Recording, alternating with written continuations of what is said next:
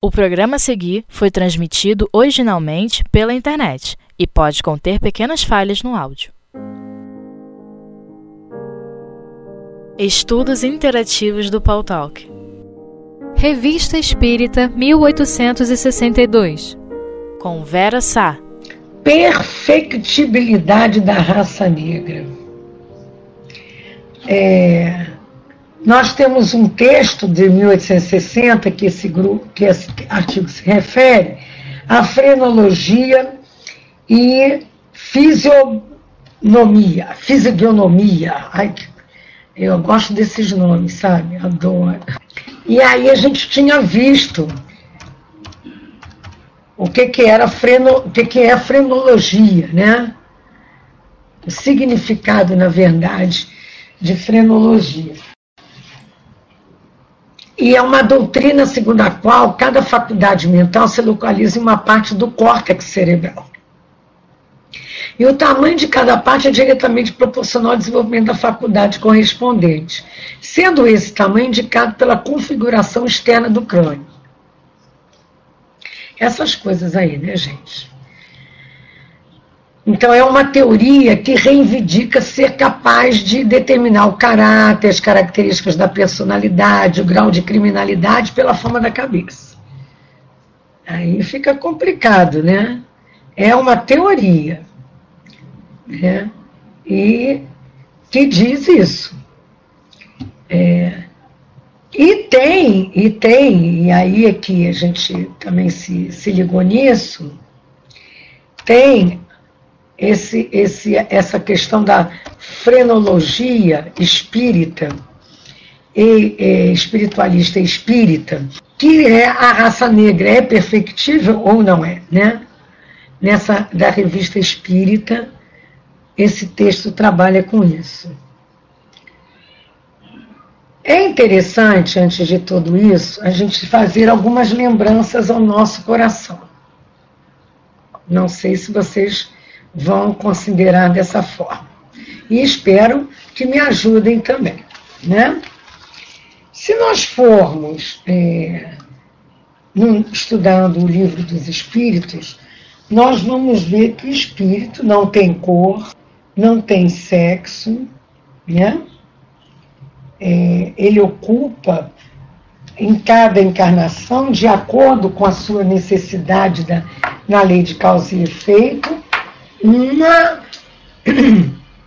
moldagem carnal, com marcas que nós trazemos no nosso perispírito.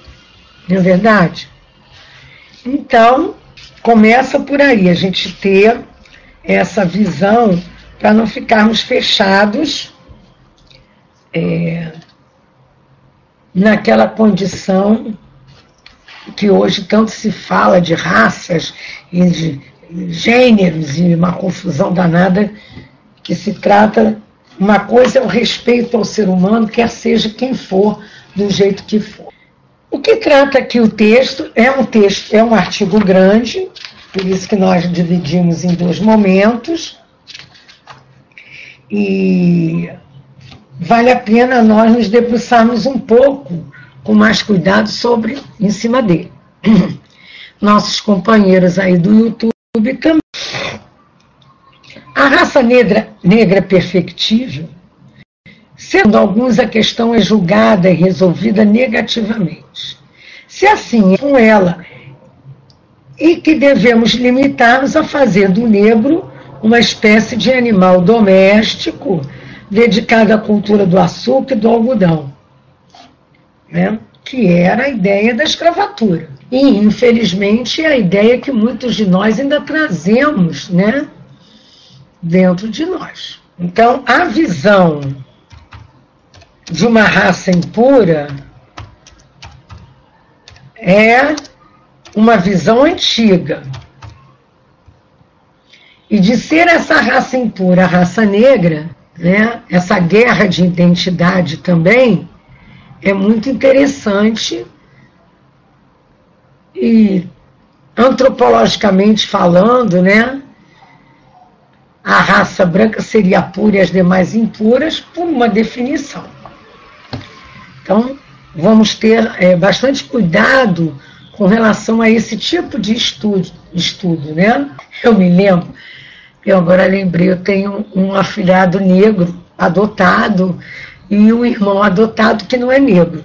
E os pais não são negros. E os pais, menino não, um menino não negro, é morena igual a mãe. A mãe é morena bem clara, o pai é bem branco. E aí, quando pequenos na escola, e o outro é negrinho, bem negro, meu queridão.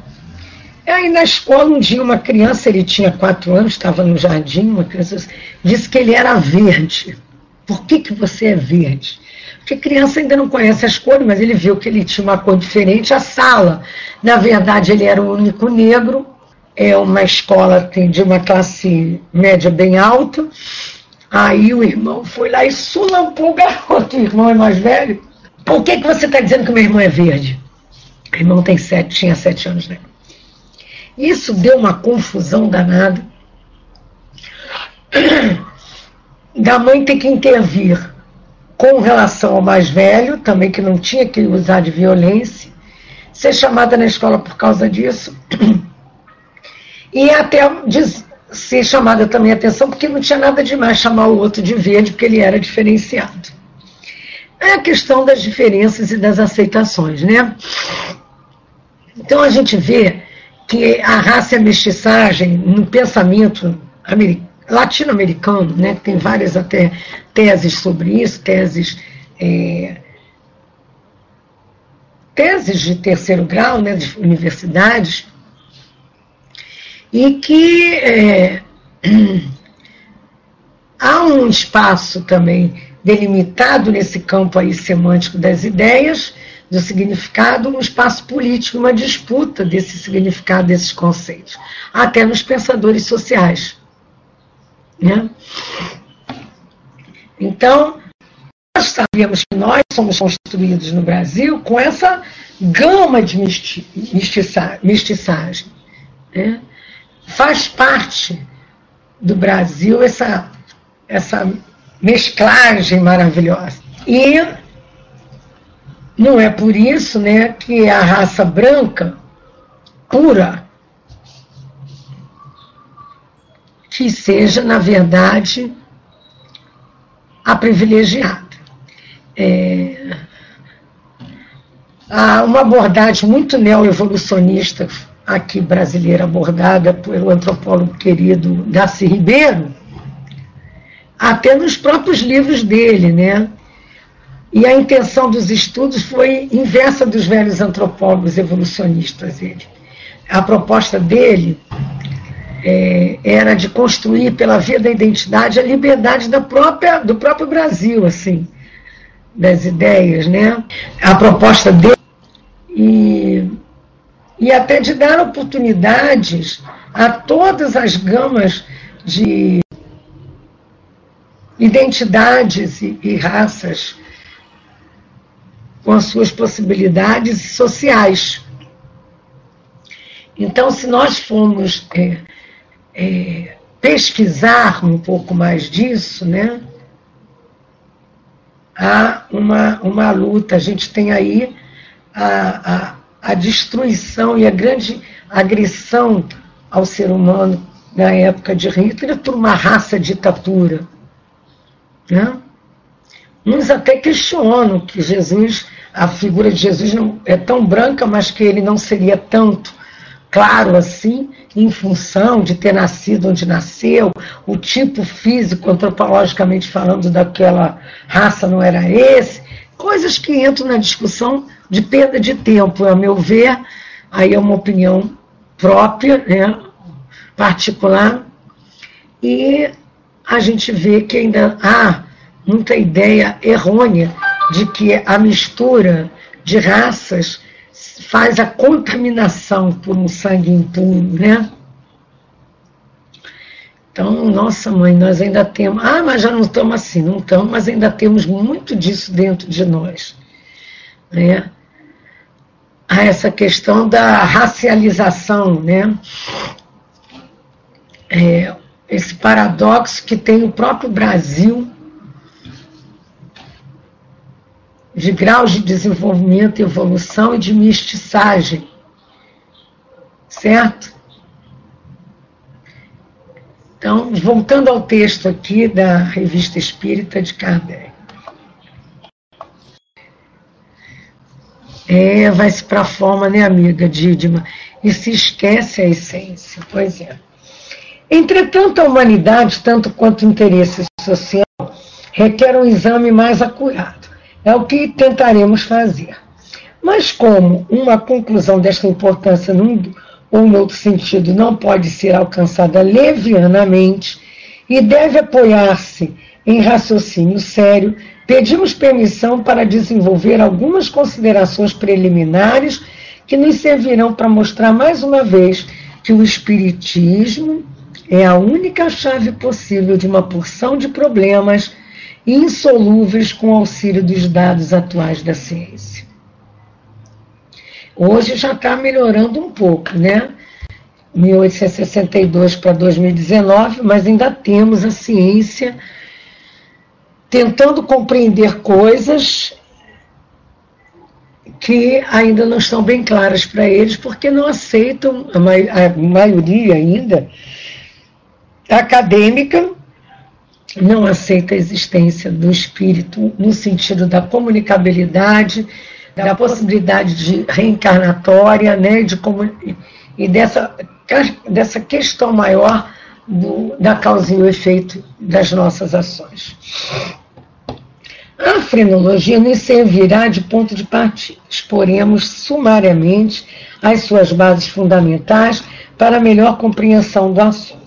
Falei resumidamente, mas ele vai trazer um pouco mais detalhado. Como se sabe, a frenologia apoia-se no sentido que o cérebro é o órgão de pensamento, como o coração da circulação, o estômago da digestão, o fígado da secreção da bile. Este ponto é admitido por todos, porque ninguém pode atribuir o pensamento a outra parte do corpo. Cada um sente que pensa pela cabeça e não pelos braços, não pela perna. Mas sente-se instintivamente que a sede do pensamento está na fronte. É aí e não no óspito, né, que se leva a mão para indicar que acaba de brotar uma ideia. A gente leva a mão na testa, né, aqui no, na hora nessa parte da fronte, né? Que tem, é, eu sei que é occipital, mas é que aqui está escrito occipit, né? Eu tive que ler como estava ali.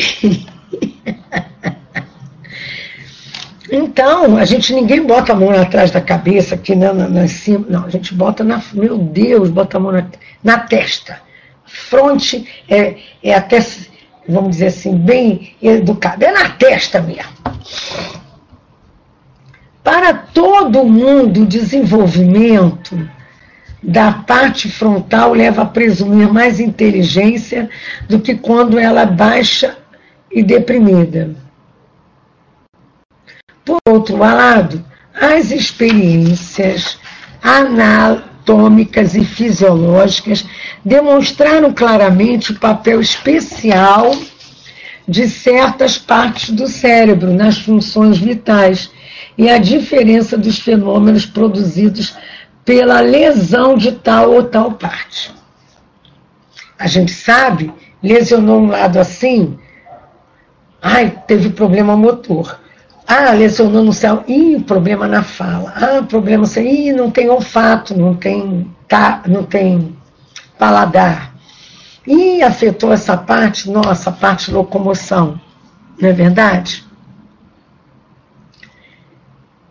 Ah, esse respeito às pesquisas científicas não deixam dúvida. As do senhor Florence, Florence principalmente provaram a evidência a especialidade dessas funções do cérebro. Aí eu quis, é, eu digo, que coisa, eu nunca tinha parado para pensar nessa, nessa questão de como surgiram algumas, algumas pesquisas, né? E quando eu ouvi falar aqui do senhor Flores, é, me lembrou a, a, a, a, parte florense, né? Aí eu digo, ai, será que tem alguma coisa a ver? Foi por isso que eu fui pesquisar. Florence, eu achei que podia ter alguma coisa a ver com a, com a medicina florense, né? Aí eu encontrei, né? Aqui o que, isso que eu gosto de pesquisar um pouco. E nós encontramos que Jean-Marie Pierre Florence, é, criador da ciência experimental cerebral, um dos pioneiros da anestesia. É, ele é, recebe o grau de doutor em 1823 e foi com 15 anos que ele começou a estudar medicina. Isso é resumido, tá?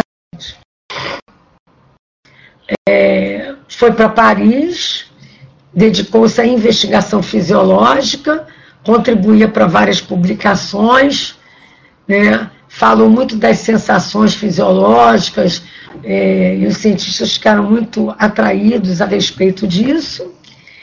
Ele foi o pioneiro na fluorescência experimental, método usado para localização de lesões no cérebro, e fez experiências em animais, observou os seus efeitos na motricidade, no comportamento, na sensibilização, e a intenção é investigar diferentes partes do cérebro. Ele é, trabalhou como professor de História Natural num colégio, ele chegou a fazer parte da vida política da França, mas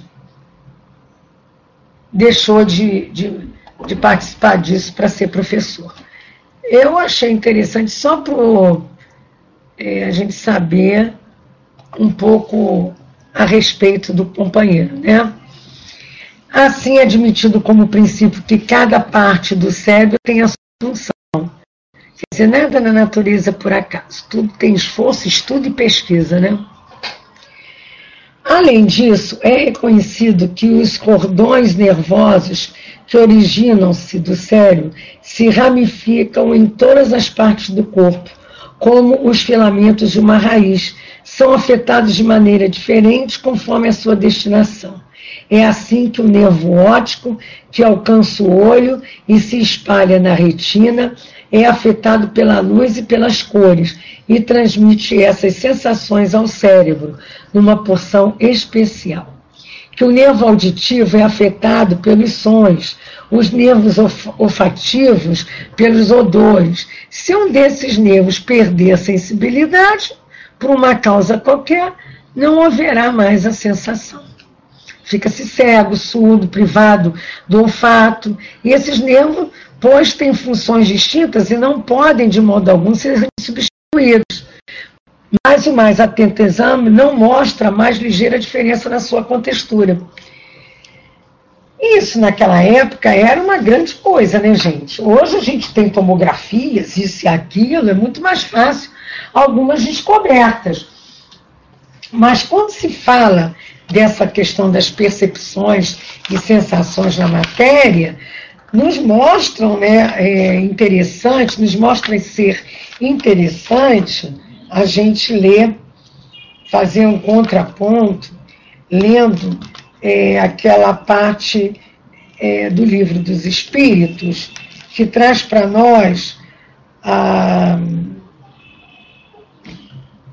Oh meu Deus, aquela parte que trata exatamente da percepção dos espíritos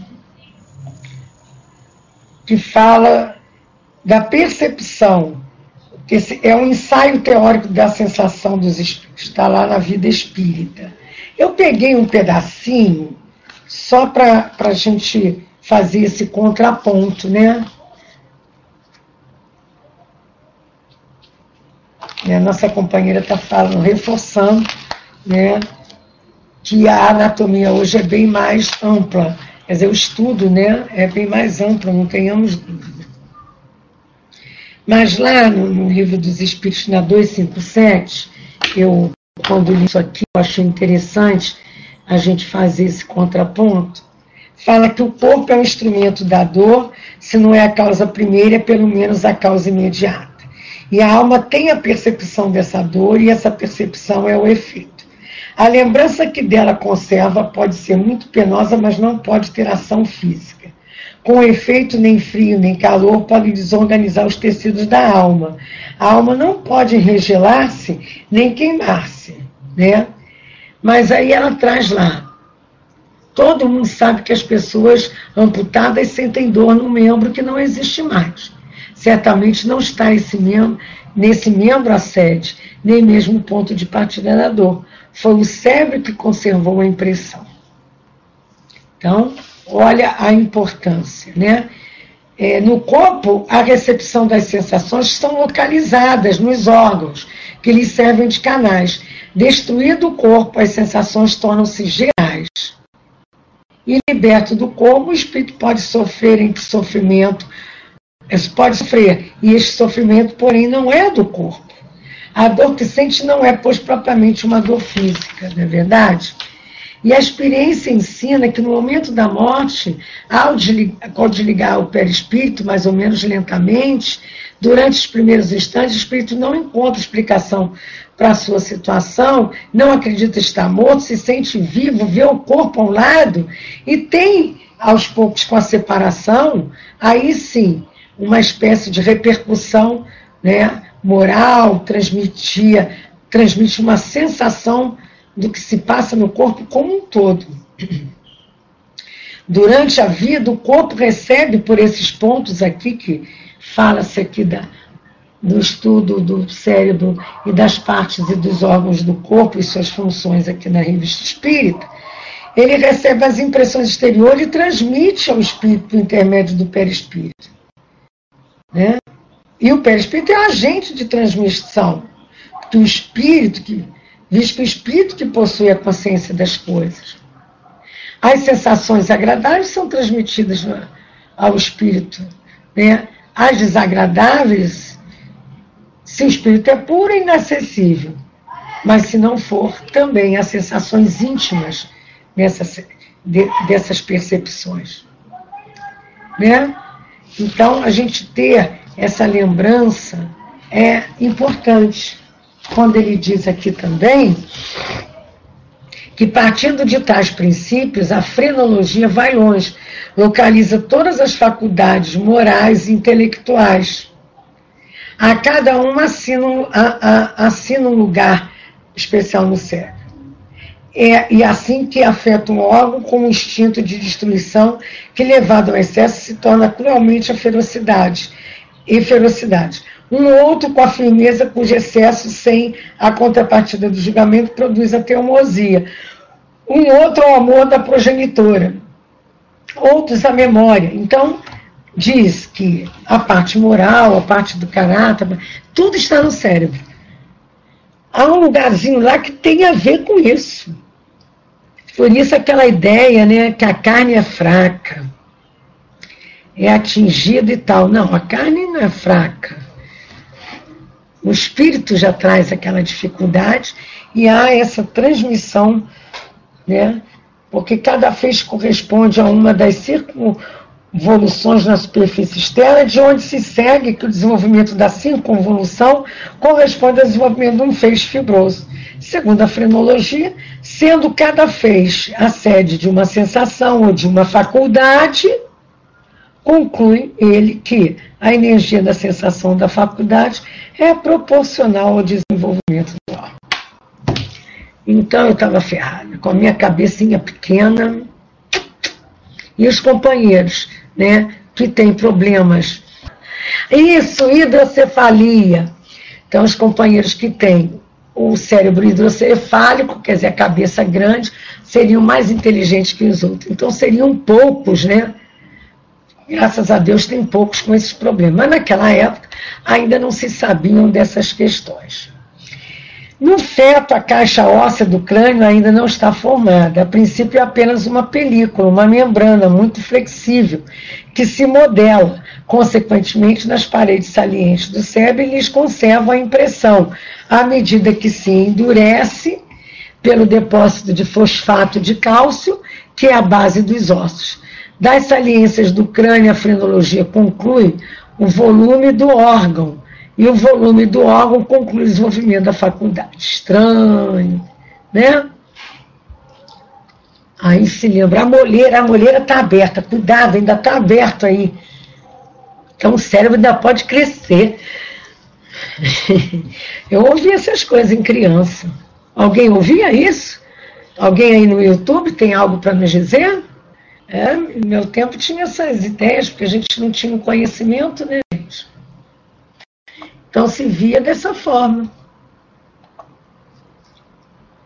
Cabeça grande, ah, órgãos bem desenvolvidos.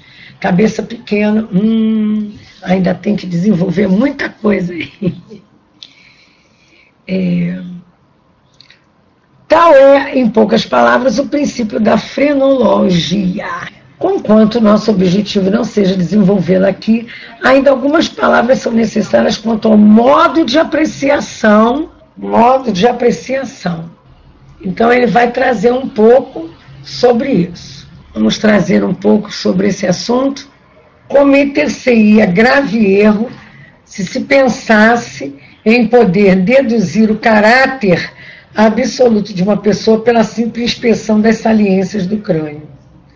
As faculdades se contrabalançam, reciprocamente se equilibram, se corroboram ou se atenuam umas às outras, de tal sorte que para julgar o indivíduo é necessário levar em conta o grau de influência de cada uma, em razão do seu desenvolvimento.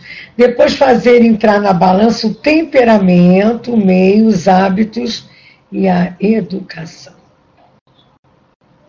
Então, há influências em tudo isso. Né? Suponhamos um homem com órgão de dar destruição muito pronunciado, com atrofia dos órgãos das faculdades morais e afetivas. Será abjetamente feroz. Mas se a destruição aliar a benevolência, a afeição, as faculdades intelectuais, a destruição será neutralizada e terá o efeito de se lhe dar mais energia. Poderá ser um homem muito digno, ao passo que é o observador superficial que o julgar pela inspeção apenas do primeiro órgão, o tomará por um assassino. Compreende-se assim todas as modificações do caráter que podem resultar do concurso das outras faculdades, como a astúcia, a circunspecção, a estima de si própria, a coragem, etc.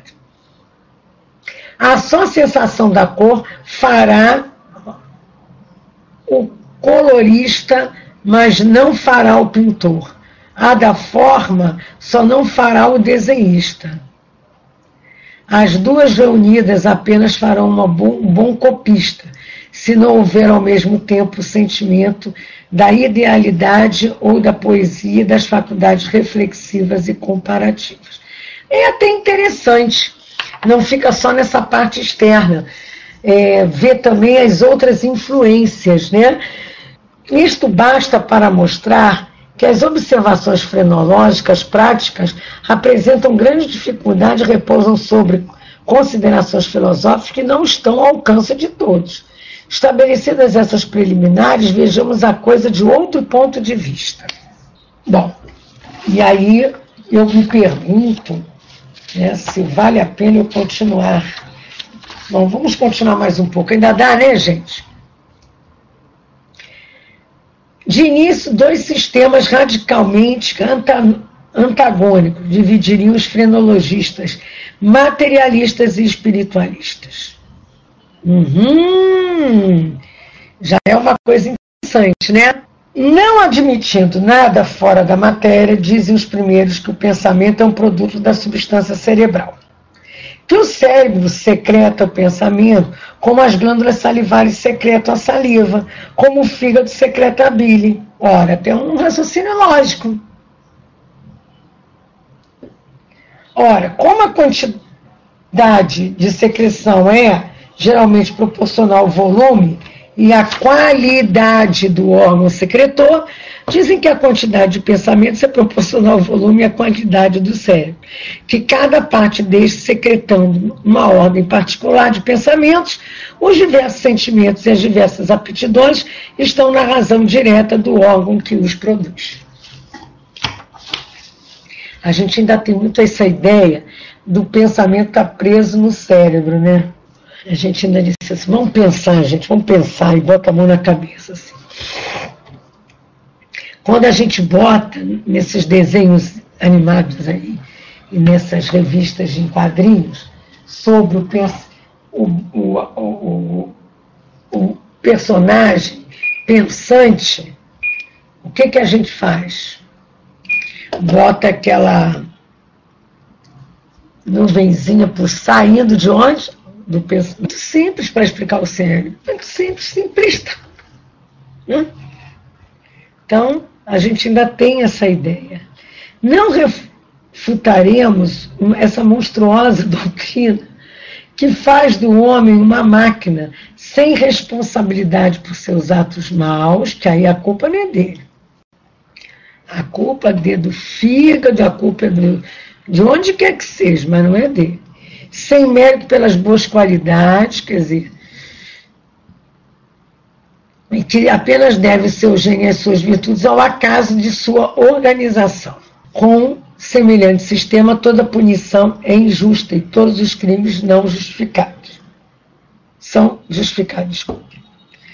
Lá na Revista Espírita de março de 1861, quando fala da cabeça de Garibaldi, se via um pouco essa questão. É, tudo é responsabilidade do corpo. Tem um livro, O Cérebro Triuno. Ah, é? É livro científico ou é uma história? Ah, é da editora Candeia, já vi aqui. Deixa eu ver se a gente traz alguma informação. O cérebro triuno aborda a concepção. Poxa, apagou na hora que eu ia ler. Eu, pois é, se você souber alguma coisa que eu não estou conseguindo mostrar, dizer aqui, né? Décio Landoli Júnior, peraí, deixa eu ver, é, aborda a concepção pioneira de um cérebro triuno que interage com os três andares da nossa casa mental, segundo a visão do mentor. Ah, porque ele é baseado num livro de André Luiz. Peraí, interessante isso. Nunca, nunca tinha visto esse livro. A concepção pioneira de um septrum que interage com três andares da nossa casa mental, segundo a visão do mentor Calderaro no livro No Mundo Maior. Está dividido em três partes, sendo a parte 1 um do livro, escrita por Irvênia Prada, traz o estudo e análise dos textos originais de André Luiz sobre o tema, com enfoque na neuroanatomia funcional, acrescido de elementos relativos à filogenia e à ontogenia do cérebro. Legal, hein? Na parte 2 é escrita por Desson Dolly Jr., com base em princípios da neurofisiologia, transdimensional, foram abordadas as hipóteses sobre as relações funcionais entre o cérebro e a mente, a discussão sobre a conceituação de mente e consciência e prováveis hipóteses explicativas da relação mente-corpo, entre outras. E a parte terceira é feita, escrita por Sérgio Lopes e contém reflexões sobre o evidente. É, deve ser interessante a abordagem. Não é um livro psicografado nem espírita, mas é um livro que trata de um tema já tratado é, pela doutrina espírita, né? muito usado pela AME Rio. Muito legal. Né? Estão usando lá no Leão Denis as aulas de genética e espiritismo. Hum. Muito bom, gente, viu? Como é bom. Então, vou até anotar esse livro porque eu achei interessante. Tá? Ao contrário, os espiritualistas dizem que os órgãos não são a causa das faculdades, mas os instrumentos das manifestações das faculdades. Que o pensamento é um atributo da alma, olha aí, Denis, não do cérebro, que possuindo por si mesmo aptidões diversas, a predominância desta ou daquela faculdade impele diversas. Não, impede o desenvolvimento do órgão correspondente. Como o exercício de um braço determina o desenvolvimento dos músculos desse braço. Daí se segue que o desenvolvimento de um órgão é efeito e não causa.